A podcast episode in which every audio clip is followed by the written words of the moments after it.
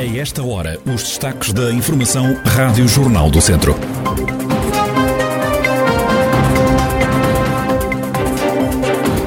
O alerta de mau tempo acaba ao final da tarde de hoje. Neste jornal, em destaque, o regresso às aulas. A atualidade da região em desenvolvimento já a seguir.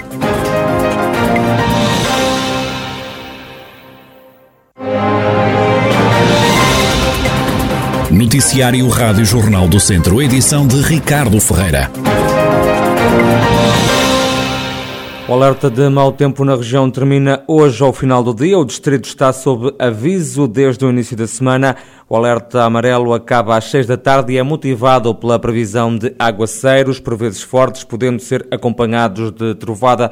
Segundo informações da Autoridade Nacional de Emergência e Proteção Civil, não se registaram ocorrências na última noite relacionadas com o mau tempo na região. O ano letivo começa esta semana, os alunos estão a regressar às escolas, assim vai ser até sexta-feira. O arranque está a ser marcado por queixas de falta de pessoal. Francisco Almeida, do Sindicato dos Professores da Região Centro, critica o Ministro da Educação.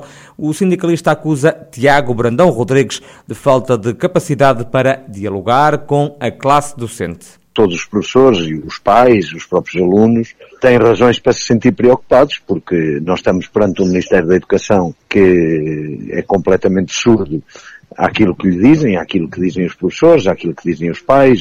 Quer dizer, as escolas têm hoje um déficit muito grande de trabalhadores não docentes. Faltam muitos trabalhadores não docentes Faltam professores, quer dizer, faltam professores no sentido em que as turmas deviam ser mais pequenas. É a razão pela qual o Ministério da Educação não reduz o número de alunos por turma. Não reduz porque não quer depois contratar professores para uh, as turmas que dariam, algumas turmas que dariam a mais. E vamos também arrancar o ano letivo numa situação de grande revolta dos professores, de grande contestação dos professores, porque o Ministério da Educação não ouve, não, não dialoga, não se senta a uma mesa de negociação. Também o presidente da Associação Nacional de Dirigentes Escolares, Manuel Pereira, se queixa da falta de assistentes operacionais nas escolas no arranque de mais um ano letivo. É claro que as escolas são todas diferentes, há escolas que têm recursos, outras que não têm. Enfim, eh, no limite, nós precisaremos sempre de mais recursos que aqueles que temos ou que nos derem.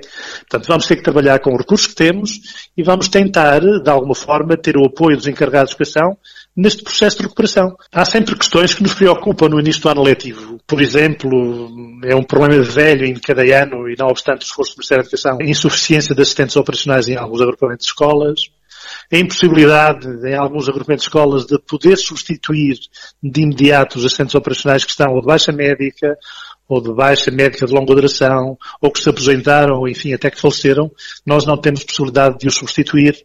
E isto é sempre um enorme prejuízo para as escolas, que têm que fazer o mesmo trabalho com menos recursos. Já do lado dos pais encarregados de educação, teme-se que a delegação de competências para as autarquias possa trazer algumas dificuldades neste regresso às aulas.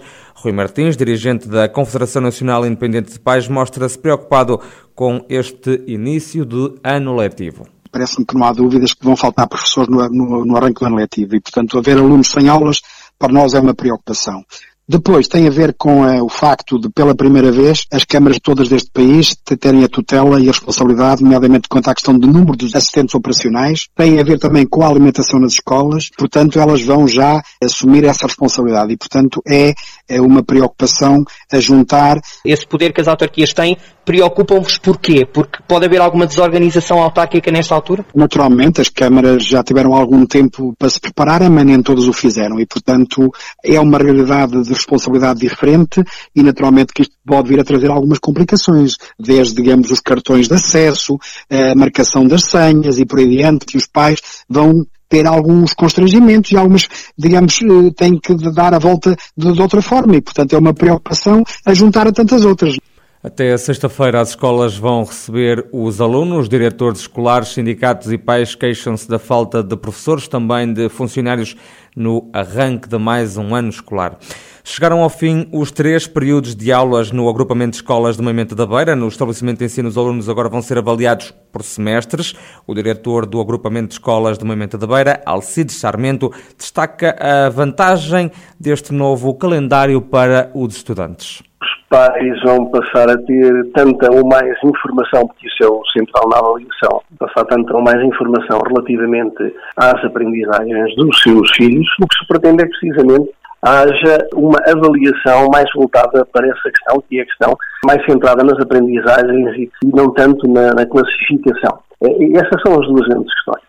É a avaliação do novo paradigma, ligado à flexibilidade curricular e a um trabalho muito mais orientado para o aluno do que propriamente para os, para, para os programas, das novas orientações em termos, naturalmente, das aprendizagens essenciais e do perfil do aluno à saída do ensino secundário. Alcides Sarmento acrescenta que o calendário semestral é também mais equilibrado em termos pedagógicos. Outra é a de um maior equilíbrio no calendário escolar. Nós acreditamos que mais interrupções, mas mais curtas, como aliás acontece por, por toda a Europa, normalmente na Europa o que se faz é sete semanas de aula, seis, sete semanas, uma, uma de interrupção. Nós aqui tínhamos o hábito do, do, do, das, das interrupções quinzenais, digamos assim, no Natal e na, e na Páscoa, nós fazemos, é dizer que os têm os mesmos dias de aulas e os mesmos dias de, de interrupção ou de férias, de interrupção letiva. Só que os distribuímos de uma forma diferente, principalmente no primeiro período, que era um período demasiado longo. Essas são as duas grandes questões, naturalmente, que do ponto de vista pedagógico, esperamos daí e temos a certeza que vamos colher benefícios para, para, para os alunos e é isso que nos leva a fazer esta aposta, que irá ser acompanhada, em princípio, é para prosseguir, só se revelar de todo menos, menos acertado. Alcide Charmento, diretor do Agrupamento de Escolas de Moimenta da Beira, escola que agora passa a apostar no modelo de semestres para as aulas, caindo assim os três períodos de aulas. O novo ano letivo começa com uma greve de professores e funcionários das escolas contra a precariedade e por melhores condições de trabalho.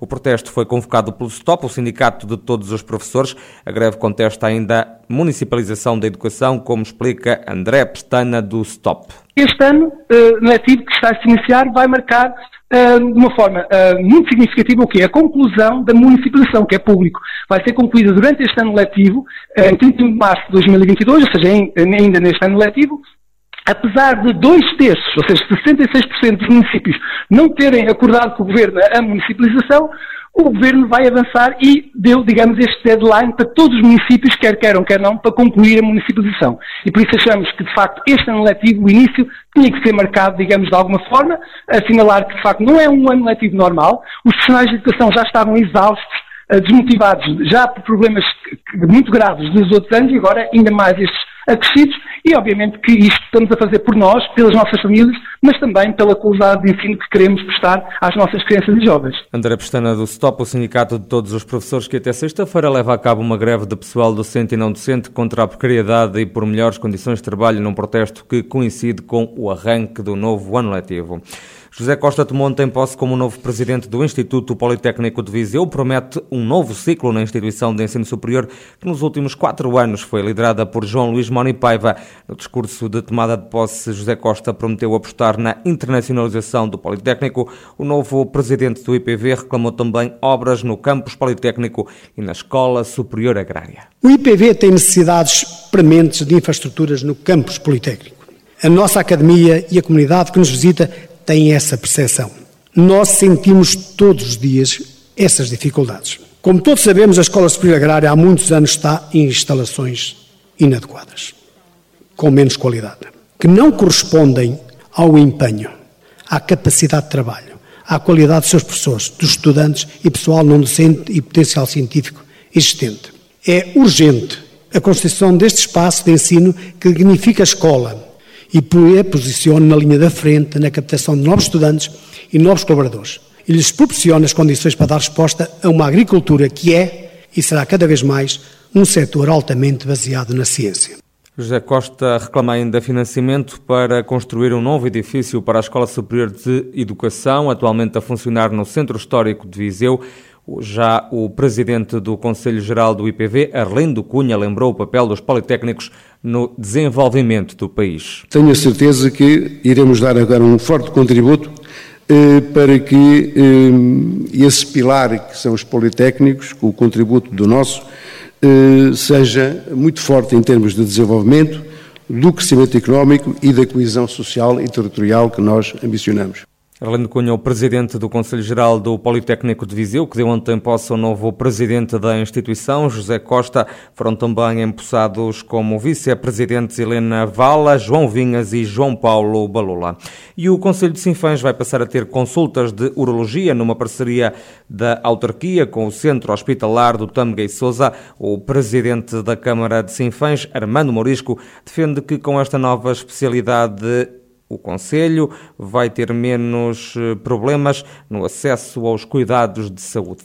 Tudo que são parcerias, tudo que são descentralização, tudo que são serviços que saem da zona de conforto e vêm para a proximidade, que vão ser instalados no serviço, são sempre prioritários. Agora aparece a oportunidade de descentralizar as consultas de urologia, também deixando de ser realizadas em Penafiel ou em Amarante e passarem a ser realizadas aqui no nosso Conselho, deixam de se deslocar 40 km até Penafiel ou 60 km até, até uh, Amarante para poderem no conforto da sua terra, com pouca deslocação, ter acesso aos mesmos cuidados, às mesmas consultas da especialidade. E, portanto, eu acho que isso é, é um serviço de proximidade importante. Armando Morisco, presidente do município de Sinfãs, para além das consultas de urologia, a parceria entre a autarquia e o Centro Hospitalar do Tâmega e Sousa prevê também formar médicos de medicina geral em insuficiência cardíaca.